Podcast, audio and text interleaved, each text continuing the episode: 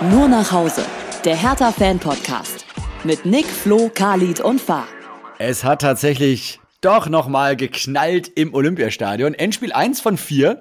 Gewonnen! Die Stimmung ist riesig, oder Jungs? Ole! ole, ole. Nur nach Hause, der Hertha Fan Podcast. Ich grüße Fabian. Hallo. Hallo Khalid. Hallo. So, und Flo zurück aus dem Urlaub, auch in einem, im Hertha-Trikot hoffentlich am Pool gelegen.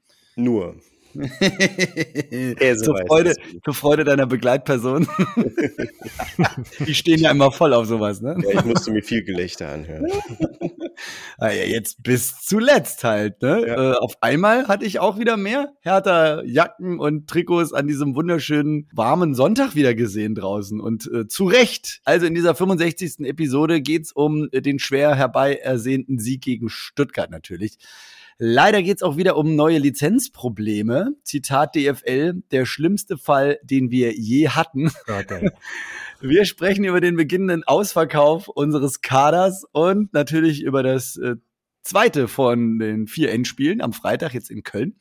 Und am Sonntag, Khalid, ist Mitgliederversammlung. Ja, also da wird die Luft wahrscheinlich wieder mal ordentlich brennen, weil da sind einige Anträge auch gestellt worden, ähm, die mehr oder weniger seriös sind.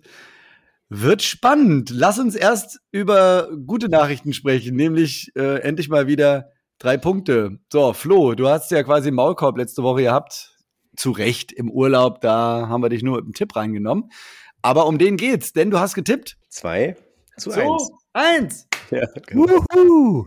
ja, es war ähm, eigentlich so gar nicht zu erwarten, dass sie 2-1 zu spielen, weil meistens liege ich ja daneben. Aber sie sind halt gut ins Spiel gekommen, unsere Hertha und ähm, haben insgesamt wirklich absolut kämpferisch überzeugende Leistungen äh, abgeliefert und es war ja ein relativ ausgeglichenes Spiel bis zur 29. Minute. Also das Tor war jetzt nicht unbedingt abzusehen, ja, aber da kam natürlich durch quasi die Folgeflanke eines Eckballs, also quasi eine halbe Standardsituation, kam dann Kempf mit einer Wucht reingeflogen in den Strafraum und hat das Ding gegen den Innenpfosten gehämmert mit dem Kopf, ja. Da habe ich gedacht, wo war das die letzten Wochen, Monate, Jahre, ja? Also, Boah, dass das keiner Wahnsinn. hingekriegt hat. Das sah richtig gut aus. Und er ist auch dermaßen ausgerastet und dann auch schön in Richtung der Auswärtsfans gelaufen, dass die auch sehen, dass er das Tor gemacht hat. Also, dass sie nicht mit den Spieler mit jemand anders verwechseln könnten, ja? ja. Das fand ich schon ziemlich klasse. Und die müssen sich ja auch ein bisschen geärgert haben, die Stuttgarter Fans. Sei es drum, gibt's eh viel zu viele von. Ähm, das Spiel ging super weiter, ne? Also, ähm, die Hertha ist dran geblieben und aus dem Nichts, würde ich fast sagen, eine schöne Flanke von einem Stuttgarter auf den zweiten Pfosten. Da ist Hertha ja sowieso super empfindlich. Und ausgerechnet Kempf war derjenige, der bei einer schlecht sortierten Abwehrleistung gerade in dem Moment der am wenigsten orientierte Spieler war. Und klassischer Hertha-Gegentreffer, ne? also völlig unsortiert und völlig chaotisch in der Abwehr. Aber das hat uns überhaupt nicht gejuckt. Ne? Da wurde weiter gekämpft und weiter gefeitet. Was mir vor allem sehr, sehr gut gefallen hat, ist, wenn ein Spieler auf seinen Gegenspieler raufgegangen ist, dann haben die es teilweise immer wieder geschafft, und zwar gerade auf den Flügeln, zu doppeln oder teilweise mit drei Spielern raufzugehen. Das heißt, wenn dann tatsächlich mal einer durchgebrochen sein könnte, war immer einer da und hat den Ball dann weggekratzt, sozusagen, äh, sodass letztendlich, letztlich die Stuttgarter eigentlich kaum durchkamen, bis auf dieser vereinzelten Aktion. Ja, und dann war es kurz vor der Pause nicht mehr zu erwarten. Wieder ein Standard, ne? Es war ein Freisto eine Freistoßflanke von Luke Bacchio, meine ich. Und dann wirklich Niederlechner, ausgerechnet Nieder Niederlechner, auch ein Ex- Stuttgarter, schon ein bisschen länger her, dass der bei Stuttgart gespielt hat, berührt den Ball ganz, ganz leicht, ja, und dadurch kann der Torwart ihn nicht festhalten, geht ihm durch die Beine ins Netz und da gab es natürlich erstmal kein Halten mehr, ne? Also ich glaube, ich, das war ja ganz witzig. Du hast es angesprochen, ähm, wir waren im Urlaub, das heißt, ich hatte in der rechten Hand ähm, mein Handy und habe da drauf geschaut, ja, und habe mir dieses Spiel angeguckt. In der linken Hand hatte ich die Buddelschippe und habe mit meinem Sohn im Sand gebuddelt. Das muss ziemlich dämlich ausgesehen haben, aber es hat funktioniert, ja. Und ich habe auch kurz geschrien und hatte, glaube ich, einige Blicke auf mir, aber ich habe darauf nicht reagiert, ja, und äh, habe weitergeschaut, naja, und äh, dann kam die Halbzeit und ich konnte erstmal durchschnaufen. Ja, das sind die Eltern von heute. Wo, auf welchem Spielplatz siehst du noch Eltern ohne Handy in der Hand? Ja, ja, klar. Das ist also Buddelschippe und Handy in der Hand und das an einem mallorquinischen Strand, das muss schon sehr dämlich ausgesehen haben. Oh, wow. Aber es hat ja. funktioniert, ja. Und äh, es war natürlich wirklich ein nicht zu erwartendes Ergebnis zu dem Zeitpunkt und äh, ich war natürlich völlig aus dem Häuschen, ja. Und danach war es eigentlich größtenteils doch irgendwie eine Abwehrschlacht. Ne? Also man hat schon gesehen, die Stuttgarter waren spielerisch doch ein bisschen besser veranlagt als wir, aber konnten sich nicht durchsetzen. Und das war, glaube ich, unser großes Glück, dass die im Pokal so einen Fight hatten und da wurden sie müder und müder und hatten einfach keine Durchschlagskraft mehr bis in die Endphase der zweiten Halbzeit, wo sie dann letztlich nochmal so zwei ordentliche Chancen hatten, die aber letztlich auch gut verteidigt waren und auch gut gehalten waren, glaube ich. Also Christensen hat da auch einige Dinger pariert, so dass wir letzten Endes irgendwie dann auch ganz leicht verdient, sage ich mal, gewonnen haben. Ne? Kann man mal am Ende so festhalten. Also es war auf jeden Fall ein Spektakel. Flo, du warst ja leider nicht beim Besuch im Stadion, den haben wir uns gegönnt, Fahr, Khalid und Icke. Und äh, Khalid, du kannst ja gerne mal was zur Stimmung sagen. Also erstmal äh, wir hatten zwar die dicken Jacken an, aber die konnten wir schon schnell ausziehen, ne? ja, die Stimmung war bombastisch, das muss man schon sagen. Also die Ostkurve hat richtig äh, Rabatz gemacht und war teilweise auch äh, hatte ich das Gefühl lauter als als sonst. Es ja, war teilweise absolut. auch schon schon so laut, dass das halt auch ähm, die Gegentribüne ab und zu mal aufgestanden ist oder auch mal mit äh, applaudiert hat.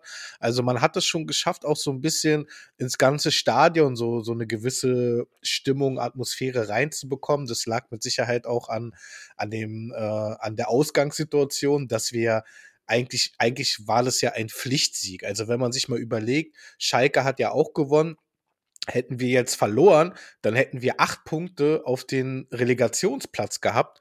Und das wäre, ja, dann wäre eigentlich alles vorbei. In drei Spielen acht Punkte, never ever, ne? Von daher war der Sieg jetzt überlebenswichtig. Auch wenn Flo hat es ja wunderbar beschrieben, es war halt ein Arbeitssieg. Ne? Wir haben gekämpft, aber wir haben halt im Unterschied zu sonst, haben wir als Mannschaft gekämpft. Also das wurde, glaube ich, auch von Dardai oder von einem Spieler, an, ich glaube von Dardai, angesprochen, dass äh, vorher haben die, haben die Spieler ja auch gekämpft, aber jeder so ein bisschen für sich. Und jetzt haben sie halt als Mannschaft zusammengearbeitet das hat ja Flo super beschrieben, ne? in einzelnen Situationen auf dem Flügel. Fast das erste Eckentor der Saison. Ich sage nur fast, weil es zählt noch nicht als Eckentor. Das kommt dann vielleicht gegen Köln. Aber immerhin, aus zwei Standards haben wir Tore gemacht. Also es erinnert so ein bisschen an, an die, an, an Magic Magath, ne? an, an die letzte Saison, die, die Endphase. Da war das ja ähnlich. Ne? Hinten sicher stehen und vorne hilft der liebe Standardgott, sage ich mal. Ja, das hat gut funktioniert. Stimmung war super. Also kann man, kann man nicht meckern. Also mit Pauken und Trompeten, ne? Wenn es denn runtergeht. Ja, so hast du es ja auch schon im letzten Podcast angekündigt. Ähm, nehmen wir gerne mit. Fahr, du warst ja auch mit dabei. Ähm, die Stimmung bei uns auf der, auf der Geraden, auf der Gegentribüne quasi, gegenüber der Haupttribüne, da haben wir gesessen und äh, ja, wir mussten und gestanden. Und gestanden. Wir mussten zwischendurch stehen, weil ja. vor uns plötzlich sich Leute erhoben haben. Das ist ja völlig ungewöhnlich, ne? Absolut. Also die ganze Seite, wir waren ja relativ weit weg von der Ostkurve, aber das ist wirklich übergeschwappt, das muss man schon sagen. Und schlussendlich auch kurz vor Spielende haben alle gestanden und den Abpfiff herbeigesehnt. Und das war schon, sagen wir mal, haben wir lange nicht erlebt, ja, so diese Stimmung, diese Euphorie. Und ich muss sagen, ich habe auch selber immer Schiss gehabt, dass jetzt da noch irgendwas Blödes passiert, irgend so ein mhm. verkacktes Gegentor, wie auch immer in der 90 plus X, keine Ahnung was. Ja, man rechnet ja mit allem, ähm, aber ist Gott sei Dank ausgeblieben. 64.000 waren im Stadion, waren noch sehr viele Stuttgarter Fans zumindest. Ob die nun wirklich alle aus Stuttgart waren.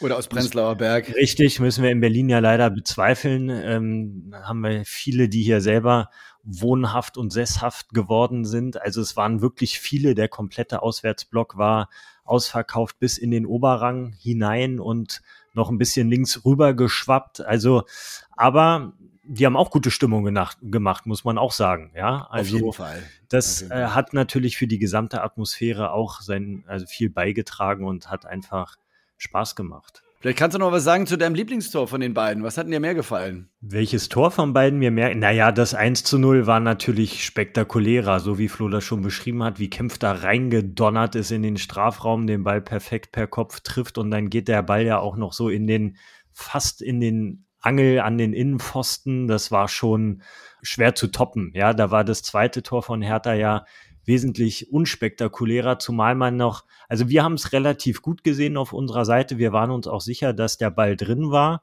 Aber ganz so eindeutig, weil Flo vorhin sagte, der Ball geht durch die Beine ins Tor. Ganz so war es ja nicht, weil er von einem Stuttgarter Abwehrspieler kurz hinter der Linie ja noch rausgeknallt wurde und man kurz mal drüber zumindest nachdenken musste, ob der wirklich die Torlinie überquert hatte.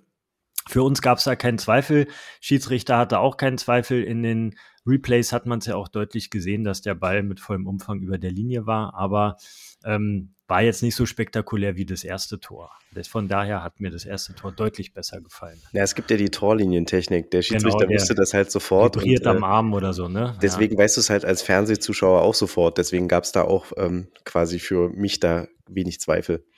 Wie, wieso, wie kriegst du das jetzt, im, wenn das in dem Moment, wo das Tor fällt, kriegst du ja nicht mit, was der Schiedsrichter mitkriegt? Nee, aber der Schiedsrichter Zuschauer. zeigt ja Tor an und es vibriert an seinem Arm und deswegen genau. zeigt er sofort Tor an. So, die, das einzige, ja. Die einzige Frage, die sich hätte noch stellen können, wäre gewesen, ob äh, Niederlechner im Abseits gewesen wäre, aber der ja. war halt gleiche Höhe. Ja. Ein Herr Taner war ein bisschen im Abseits, da guckt man dann nochmal genauer hin. Das war eigentlich die größte Frage. Ansonsten war der schon relativ eindeutig hinter der Linie.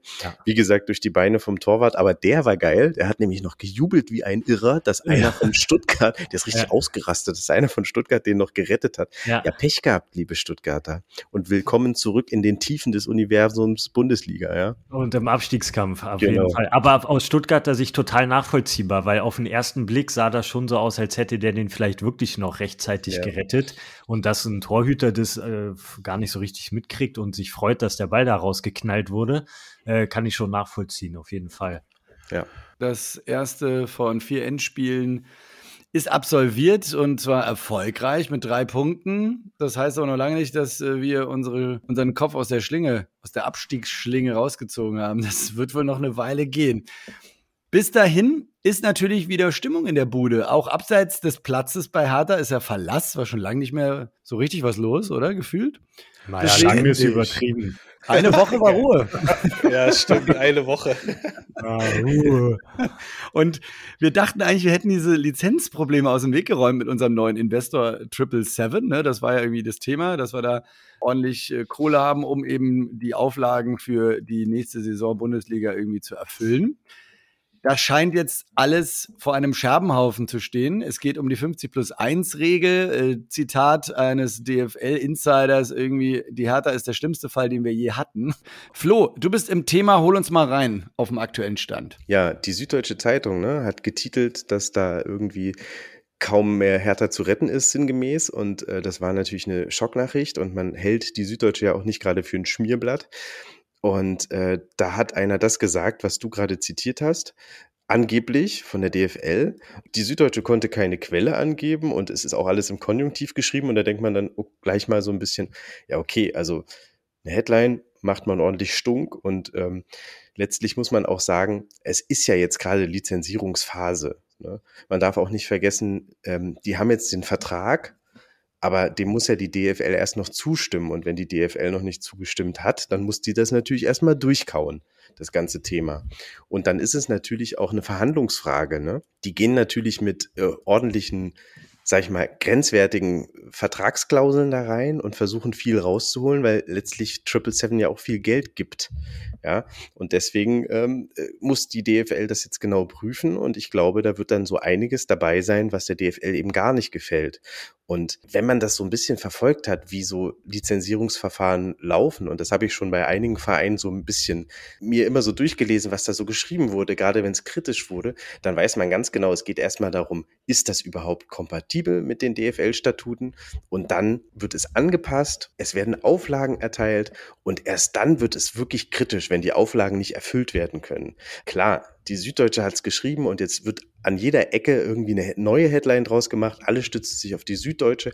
Aber wer so ein bisschen Informationen haben will, der kann sich das vom Kicker ganz gut durchlesen. Denn da steht letztlich alles relativ seriös drin. Und da muss man wirklich sagen, die haben das ganz gut zusammengefasst. Die haben zum Beispiel auch geschrieben, von wegen Triple Seven will zu viel Mitspracherecht.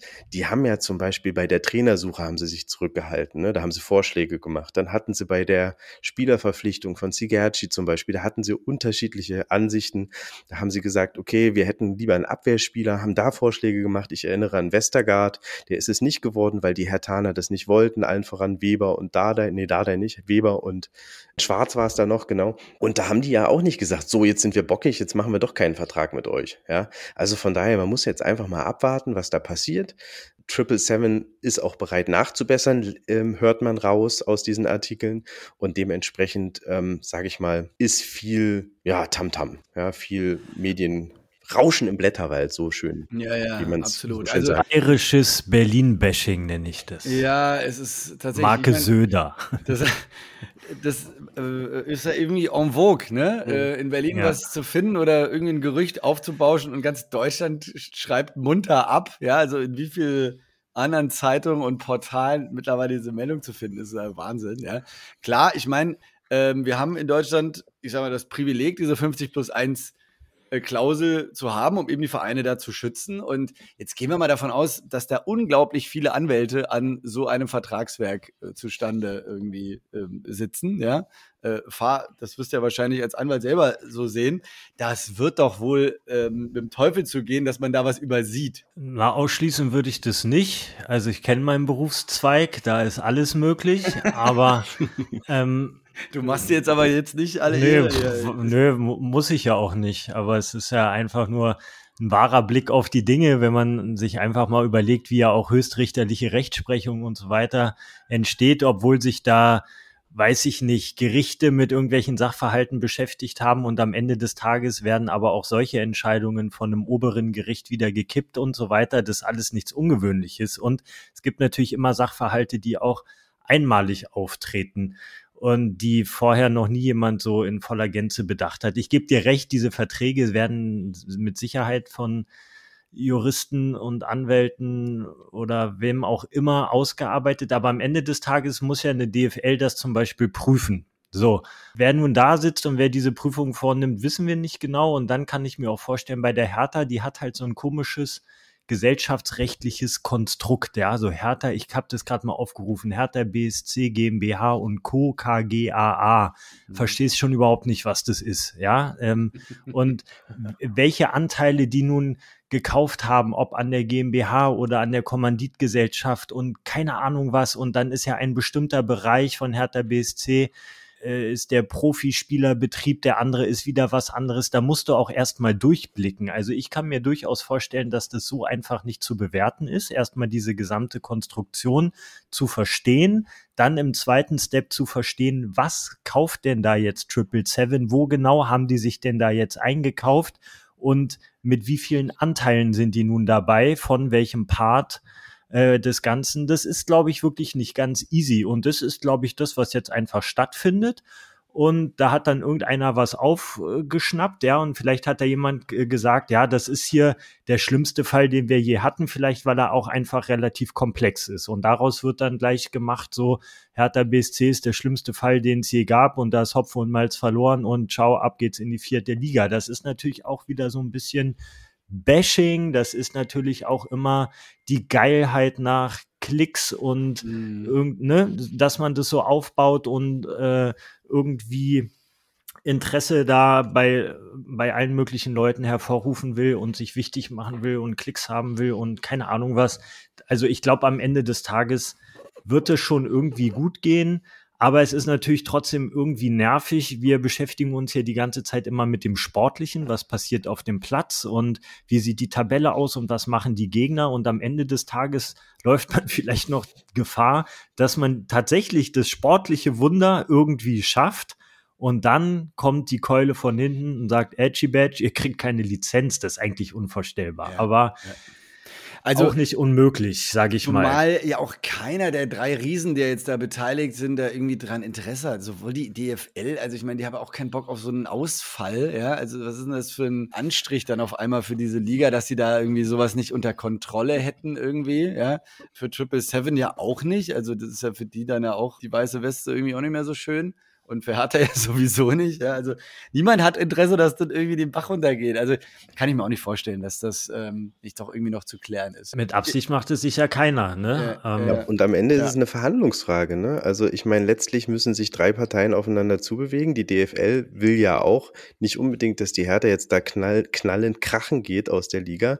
Und mhm. äh, wenn die dann letztlich äh, sich einigen können, dann ist alles gut. Wir sind abhängig von diesem äh, Konstrukt da Triple Seven und wenn die dann sagen, okay, unter diesen Umständen können wir nicht mit Hertha zusammenarbeiten, dann ist, sind wir weg vom Fenster. Also das ist natürlich ein Kippschalter, ja. Und ähm, ja. Äh, von daher Verhandlungsfrage und am Ende, denke ich mal, werden sich alle einig und dann werden wir die Lizenz schon irgendwie haben. Auf jeden Fall beginnen ja die Planungen bereits in der Geschäftsstelle zweigleisig. Logisch, muss man ja machen. Ne? Also wenn man so nah am, ja. äh, am Exit äh, schon sitzt, ja. Ähm, ich hatte ja die Gelegenheit äh, mit Kai Bernstein letzte Woche so ein kleines äh, Interview in der Geschäftsstelle zu führen.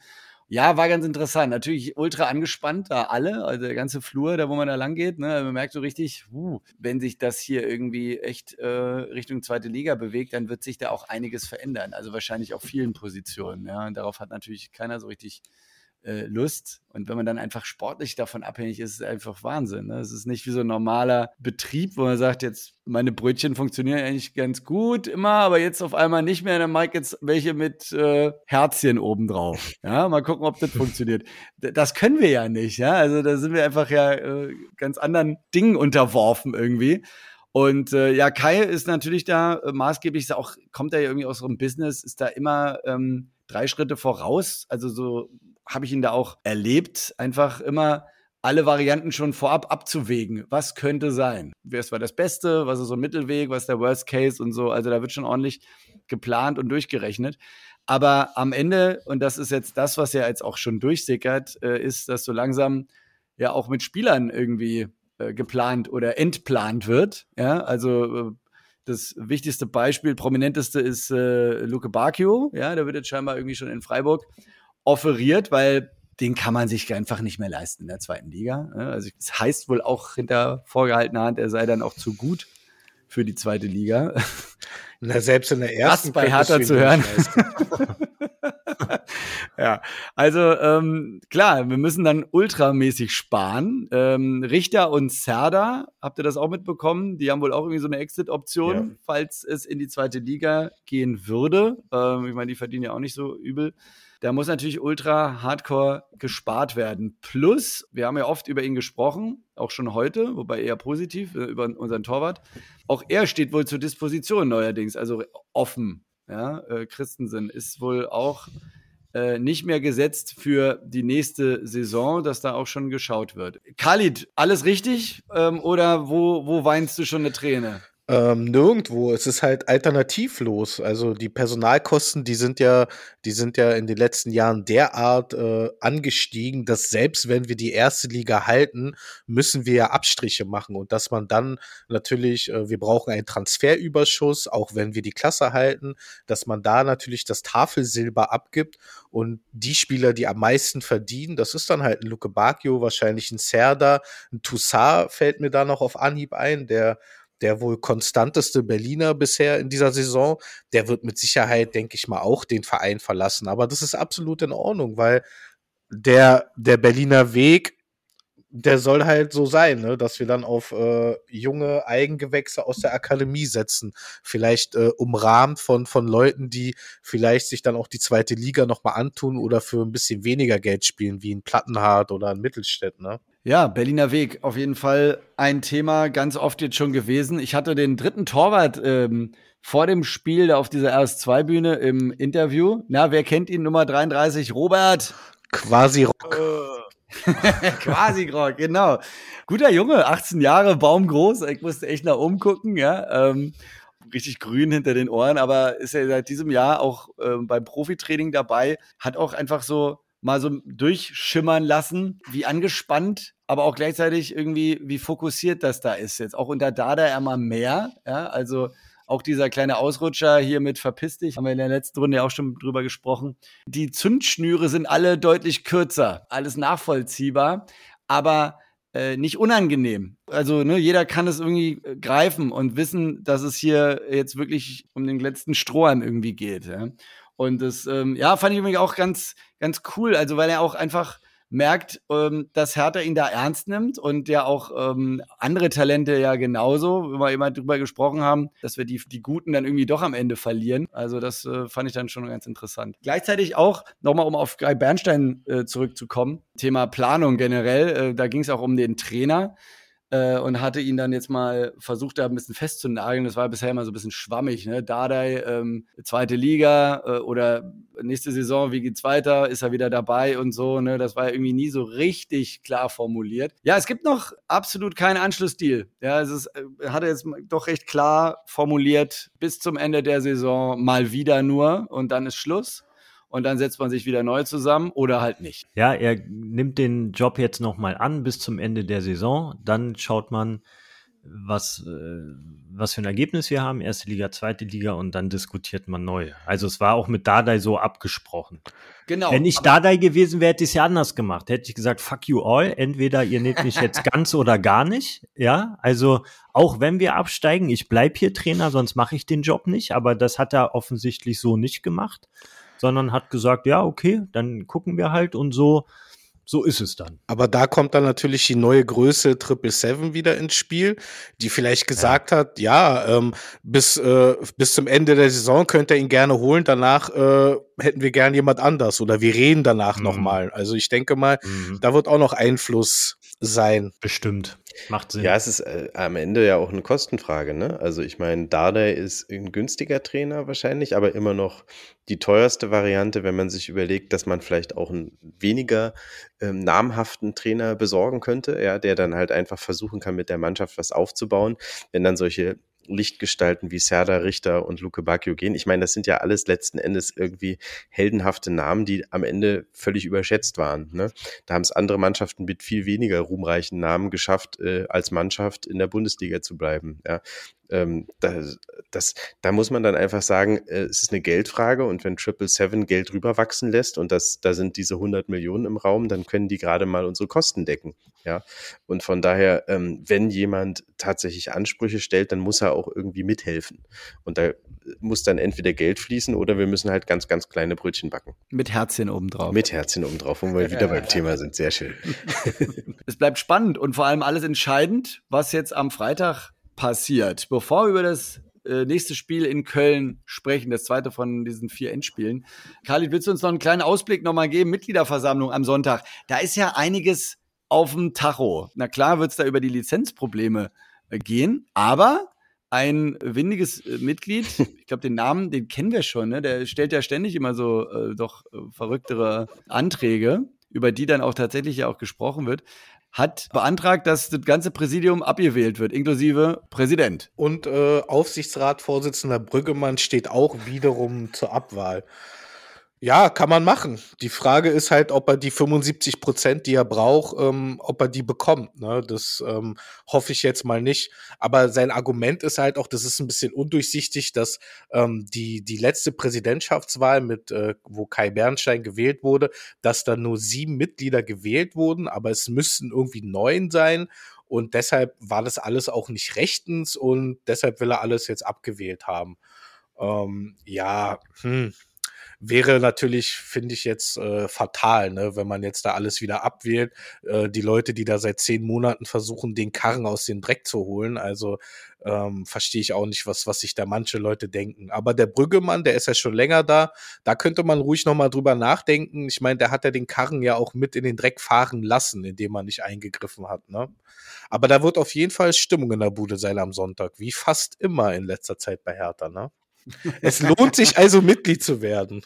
ja, was ist denn das auch für ein Schwachsinn, ja. ey? Ah, ja, weißt du, wir haben, wir haben laut Lärm machen. Wir einfach, haben einen Haufen ne? neue Leute, wir haben ein neues Konzept, wir haben eine neue wir haben Idee. Andere Probleme dann haben zehn Monate den, den Kai im Amt, ne? Und, und, und dann kommen, kommen da äh, irgendwelche Lichtgestalten daher und wollen sich dann mit irgendwelchen schwachsinnigen Anträgen wichtig machen. Die Karre ist im Dreck ganz, ganz tief ja. drin und da ziehen einige neue Leute jetzt ganz, ganz doll an diesem Karren, um ihn irgendwie aus diesem tiefen Schlamm wieder rauszubekommen und der bewegt sich kaum, aber lass sie jetzt erstmal ziehen, Mann. Ja, also erstmal irgendwie, wir müssen jetzt irgendwas bewirken und das dauert halt seine Zeit. Also, MV am Sonntag, da haben wir noch ein bisschen Zeit. Da wird dann vielleicht ja auch schon über Liga 1 oder Liga 2 gesprochen. Das können wir noch so ein bisschen mitgestalten, wenn auch nicht aus vollständiger eigener Kraft. In Köln volle Aufmerksamkeit zum Start in diesem Bundesligaspieltag. Und das ist äh, das drittletzte Spiel überhaupt. Ne? Also jetzt wird's langsam richtig ernst, wenn es nicht eh schon so war. Fahr, willst du mal einsteigen? in Köln. Da werden ja einige den Koffer packen. Ah. Wir werden diesmal nicht dabei sein, aber wir werden natürlich ja. mitfiebern. Ähm, hast du jetzt nach diesem Spiel wieder Hoffnung geschöpft? Und wenn ja, wo siehst du die gegen Köln auch irgendwie durchziehen? Hoffnung auf jeden Fall muss man haben, habe ich von Anfang an auch gesagt, dass ich die behalte, solange wir rechnerisch nicht abgestiegen sind. Wurde auch belohnt mit dem 2 zu 1 gegen Stuttgart für meinen Optimismus. Nichtsdestotrotz, aus meiner Sicht, ähm, ist Köln jetzt der schwerste Gegner auswärts. Also zum einen, weil es eine Auswärtspartie ist und wir auswärts bisher in der gesamten Saison so gut wie nie glänzen konnten oder viel zu wenig. Also wir haben ja eine ausgemachte Auswärtsschwäche, von der wir jetzt mal gucken müssen, ob Olle Pahl das auch in den Griff kriegt. Aber nichtsdestotrotz halte ich halt Köln für einen sehr unberechenbaren Gegner, auch mit Höhen und Tiefen, aber grundsätzlich heimstark, haben jetzt auch das Derby gegen Leverkusen überraschenderweise gewonnen, habe ich auch nicht wirklich mit gerechnet. Also aus meiner Sicht habe ich jetzt vor diesem Köln-Spiel noch mehr Bammel als gegen Stuttgart. Bochum sehe ich dann nicht so zu Hause. Da bin ich auch von überzeugt, dass man das irgendwie schafft. Und am letzten Spieltag gegen Wolfsburg muss man mal sehen. Also für mich steht und fällt jetzt auch tatsächlich alles mit diesem Köln-Spiel, weil wie wir schon gesagt haben, es sind tatsächlich vier Endspiele, die wir vor der Brust hatten. Jetzt sind es noch drei. Und wenn es in Köln schief geht, dann kann der Drops auch schon gelutscht sein. Ja, das, ähm, die Gefahr ist nach wie vor da. Es ist überhaupt gar keine Entspannung, sondern die Tabellensituation ist dramatisch schlimm weil unsere direkten Konkurrenten teilweise punkten oder ja, sich auch nicht, äh, setzen sich Gott sei Dank nicht weit genug ab, deswegen sind wir noch im Rennen. Aber wenn das gegen Köln jetzt irgendwie schief geht und sei es auch nur ein Unentschieden, ist auch schon zu wenig, ja. Und da muss man mal realistisch sein, dass die Hertha halt auswärts einen Dreier äh, selten geholt hat. Und es wird sicherlich auch ein Stück weit tagesformabhängig sein. Ähm, für die Kölner geht's ja im weitesten Sinne, glaube ich, um nichts. Ja, die haben nichts zu gewinnen, die haben auch nicht wirklich was zu verlieren. Die dümpeln da irgendwo im Mittelfeld rum. Nichtsdestotrotz sind sie mit dem Trainer Baumgart immer richtig motiviert und sind zu allem fähig, können jeden Gegner schlagen und es wird halt maßgeblich darauf ankommen, dass wir zunächst in der Defensive wieder gut und kompakt stehen. Das haben wir auch gegen Stuttgart ordentlich gemacht, gerade im Strafraum, dass da keine Bälle durchkommen. Wir haben auch gegen Stuttgart gesehen, dass da viele Torschüsse gut abgeblockt wurden und gar nicht so viel erst auf das Tor gekommen ist und wir somit nicht davon abhängig sind, ob Christensen am Start ist oder nicht. Das muss gegen Köln natürlich auch funktionieren. Ja, und dann müssen wir auch auf definitiv ein Tor schießen. Ja, mindestens eins wer auch immer das dann macht und wie auch immer das zustande kommt. Ja, das ist für einen Sieg. ja, es geht ja nicht anders. Wir kommen ja nicht drum herum. Wir müssen dieses Spiel irgendwie gewinnen und sei es dann auch wieder gerne durch eine Standard, vielleicht dann doch mal nach einer direkten Ecke, dann hätten wir tatsächlich mal ein direktes Eckballtor, was Khalid dann auch als solches anerkennt. Und ähm, das kann schon klappen, ja. Also, dass wir irgendein Tor gegen Köln hinkriegen, da mache ich mir wenig Sorgen. Dass Köln allerdings auch ein Tor schießt, halte ich auch für wahrscheinlich. Deswegen sehe ich eine große Gefahr, dass das ein verkacktes Unentschieden wird. Und ein Unentschieden wäre einfach viel zu wenig. Nichtsdestotrotz, wir nehmen die Euphorie mit. Äh, die Hertha arbeitet konzentriert und konsequent unter Ausschluss der Öffentlichkeit wird da, äh, werden da irgendwelche Sachen gefeilt und Dardai hat ja auch gegen Stuttgart überrascht, das haben wir noch ja gar nicht äh, so erwähnt, ist vielleicht ein bisschen untergegangen, aber er hat ja zum Beispiel den Dardai auf die Sechs gestellt. Damit hat ja erstmal niemand gerechnet, auch wir nicht. Das hat ja eigentlich auch gut funktioniert, ja, und vielleicht hat er noch so eine coole Idee oder noch irgendeinen Kniff oder irgendeine taktische Finesse, die uns äh, den nächsten Arbeitssieg beschert. Ja, und jetzt werde ich noch gefragt, was ich tippe. Also ja, ich, ich bleibe ja, auf der Euphoriewelle und sage, dass wir das Spiel, ich bleibe mal wieder bei dem 1 zu 0. Habe ich gegen Stuttgart auch gesagt, war ich jetzt nicht so weit weg von.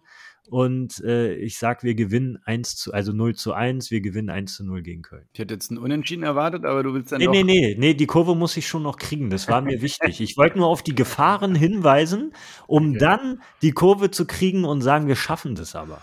Gut. Florian, die Woche wurde wieder mal die beliebteste Fanhymne in der Bundesliga gewählt. Platz 1 ist Köln. Soll uns das Angst machen? Oh, ich weiß ja gar nicht, was die da singen, von daher, es ist mir auch völlig wurscht. Ja. Ich glaube, das hat noch Für nie jemand richtig nur, verstanden. Für mich zählt nur nach Hause gehen, wenn nicht. Und alles andere ist mir völlig egal.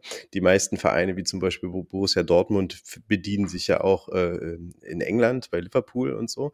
Also von daher, was ist daran schon wichtig? Wichtig ist nur, dass wir mit dem Frank Zander singen, ja. Und ähm, von daher sage ich jetzt einfach mal, völlig egal. Viel wichtiger ist, dass das eigentlich ein total spektakulärer Spieltag sein kann für uns, ja. Ähm, wenn man sich so anguckt, wer da so spielt, ne, die Schalker kriegen wahrscheinlich auf die Mütze von München, ja, in, in, in, im, in der Allianz Arena, ne. Dann haben wir das Duell, was haben wir? Stuttgart gegen Leverkusen. Leverkusen hat gerade verloren, muss sich in dem internationalen Geschäft halten, also die werden wahrscheinlich gegen Stuttgart gewinnen. Wenn wir also punkten, und zwar dreifach in Köln, dann wäre das für uns ein Riesenschritt, ja. Und andererseits, wir sind ja wirklich so abgeschrieben gewesen, dass wir eigentlich relativ befreit aufspielen können. Und eigentlich sind wir immer noch richtig im Dreck und deswegen können wir immer noch so befreit aufspielen. Den anderen geht richtig die Muffe. Ja. Stuttgart einen Platz abgerutscht, Bochum einen Platz abgerutscht, ja, Schalke hochgerutscht, aber hat den schwersten Gegner wahrscheinlich. Das ist eine richtig krasse Nummer. Bochum muss zu Hause gegen Augsburg gewinnen, die können auch noch absteigen, ja, die sind auch noch nicht durch. Aber wir spielen als Einzige gegen eine Mannschaft, die möglicherweise einen Spannungsabfall hat.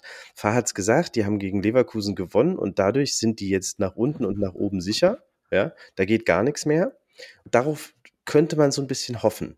Ja, und diese ganze Geschichte um den Lizenzentzug, die lenkt, lenkt ja auch so ein bisschen von der Mannschaft ab. Und der Mannschaft ist das doch Schnuppe. Die meisten von denen sind vielleicht eh nächstes Jahr nicht mehr da. Äh, von daher, ähm, wir hatten so eine Situation schon mal, dass es dann um ganz andere De Themen ging und plötzlich hat Hertha gewonnen. Ja, also von daher, lass die in Ruhe trainieren unter Ausschluss der Öffentlichkeit, dann werden die sich wieder super einstellen lassen von Dardai. Und dann werden die mit relativ simplem und schlechtem Fußball, werden die sich da reinfighten in dieses Spiel, werden vielleicht wieder 1-0 in Führung gehen, werden das vielleicht über die Zeit bringen, aber ich tippe tatsächlich, dass Köln auch trifft. Und ich sage, diesmal fallen ein paar mehr Tore und wir gewinnen auswärts 3 zu 2. Wow. Dann tanze ich aber auf dem Tisch, ey. Du wirst nicht mehr tanzen können, du wirst, wirst nervlich am Ende sein. So. Khalid, wir müssen sowieso mal reden, ob wir dieses Spiel bei dir in deinen heiligen Hallen gemeinsam gucken. Wir haben jetzt zwar gewonnen, aber wir sind immer noch auf dem letzten Platz. Macht das trotzdem irgendwas mit dem Kopf oder hätte jetzt einfach so ein Platz weiter nach oben einfach deutlich besser getan für die Motivation? Mm, Nee, ich glaube, ob 17. oder 18. macht jetzt äh, nicht groß den Unterschied. Ich finde, Flo hat es hervorragend beschrieben. Wir, wir waren eigentlich schon abgeschrieben und haben auch nichts mehr groß zu verlieren, weil wir eigentlich immer noch abgeschrieben sind. Ich gebe aber noch zu bedenken, dass wir in dieser Saison noch keine zwei aufeinander folgenden Spiele gewonnen haben und äh, wie Fahr auch schon angemerkt hat, die schlechteste Auswärtsmannschaft sind mit lediglich fünf Punkten in der ganzen Saison bisher auswärts. Ich wollte hier eigentlich schon mein Abgesang starten, aber irgendwie haben meine beiden Vorredner mich jetzt doch so ein bisschen äh, gecatcht, muss ich sagen. Und Haha. mein, mein Abgesang, der kommt dann äh, nächste Woche vor dem Bochum-Spiel. Aber wir müssen das Spiel gewinnen, äh, hinten sicher stehen, vorne eine Standard und am besten in Führung gehen und hinten raus, anders als gegen äh, Stuttgart, am besten auch noch durch den Konter dann den Sack zumachen. Und so wird es kommen, so muss es kommen. Deswegen tippe ich 3 zu 1. Die Aufstellung ist mir diesmal egal, Hauptsache gewonnen. Also Mittelstädt darf auch spielen, ja, Khalid? Wenn wir 3-1 gewinnen, darf er spielen. Ausnahmsweise. Ist ein Deal. Also in Köln, da ist, was sollen die denn noch spielen? Was ist das? Bei denen ist doch alles egal jetzt. Was soll denn da noch passieren? Die sind aber im Kopf schon in der Sommerpause eigentlich. Ja. Da Sag können das die, mal dem Baumgart, ey. Ja, bitte nicht. die zusammen, ey. da soll man seine, seine Mütze gegen so eine Cappy, so eine Urlaubscappy eintauschen und dann Sonnenbrille auf und äh, zack, äh, Richtung Mallorca oder wohin es ihn auch immer verschlägt. Ja, also da kann er lieber Schützenhilfe leisten, wenn du zuhörst. ich habe seinem Neffen mal einen Job besorgt, ey. Vielleicht aktiviere oh. ich den noch mal. Ja, da so, man, jetzt, ja, ja. jetzt kommen doch hier die Hebel langsam raus. Mhm. Mhm. Sehr mal was fahren. Ja, guck, äh, Schalke hat ja, hat ja schon gesagt, nee, warte, wer was? Dortmund hat Schalke offeriert, ähm, dass die sich ins goldene Buch der Stadt eintragen dürfen, wenn sie gegen Bayern gewinnen. also es wird auf allen äh, ja. Ebenen mit allen Schikanen gekämpft, ja, also why not? Ja, aber will den Schalke überhaupt in dieses goldene Buch? Nein, die werden dann ohne Torwart auflaufen. also, was wir äh, auf jeden Fall festhalten können, ähm, auch gerade im Stadion, ist ja diese unfassbare Stimmung, dieser krasse Support, der auf einmal wieder da ist und der durch dieses Spiel da waren die Tore noch gar nicht gefallen. Ne? Ähm, da wurde der ja schon entfacht und du hast einfach gemerkt, äh, der Dezibeldruck hier ist einfach mal mindestens ein Drittel lauter als normal, ja, und als dann auch die anderen Teile des Stadions mitgemacht haben. Das merkt man ja als Spieler, das nimmt man mit, ne? Das ist äh, auch äh, im, im Training mit Sicherheit noch in den Köpfen, ja. Also einfach mal wieder einen Sieg zu feiern, Leute das, als wir rausgingen, haben wir das auch gesagt. Ne? Wir haben gesagt, machen einfach mal wieder nach Hause mit einem guten Gefühl. und jetzt nicht eine Woche das Hertha-Trikot verstecken wieder, ja. Das fand ich wirklich mit, mit Stolz, mit der blauen Jacke am nächsten Sonntag, äh, am Sonntag darauf äh, raus zum Spaziergang, ja. Und dann kriegst du halt auch mal so Blicke, hey, habt da mal gewonnen, wa? und nochmal, also, ich surfe mit euch auf auf der Welle des Erfolgs und ich bin der Meinung, dieses Kapitel wird noch nicht jetzt entschieden. Da werden wir wohl noch eine Woche vertröstet, mindestens. Das heißt, wir müssen gewinnen und werden es mit äh, 2 zu 1 in Köln. Nochmal kurz zu der Euphoriewelle fällt mir gerade ein. Wir haben ja danach noch ein Bierchen getrunken. Du musstest dann los, Khalid und ich standen dann noch so.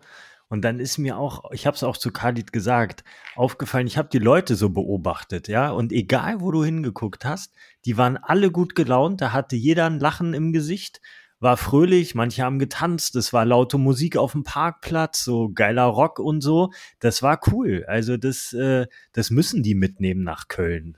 Sie haben es ja nicht mitbekommen, so die Spieler. Aber ähm, falls es jemand hört, das war wirklich geil. Ja, macht mal ruhig weiter so. Behalten wir uns im Herzen äh, und lassen es lodern. Müssen ja nicht ganz so lange warten. Freitag ist ja auch schon fast vor der Tür. Ja. Und deswegen, hau he, wir drücken uns allen die Daumen und äh, wir hören uns nächste Woche. Bis bald, euer Jürgen. Macht's gut. Gute Nacht. So machen wir's. Ciao, ciao. Ciao. Tschüss. Nur nach Hause. Der Hertha-Fan-Podcast. Mit Nick, Flo, Khalid und Fahr.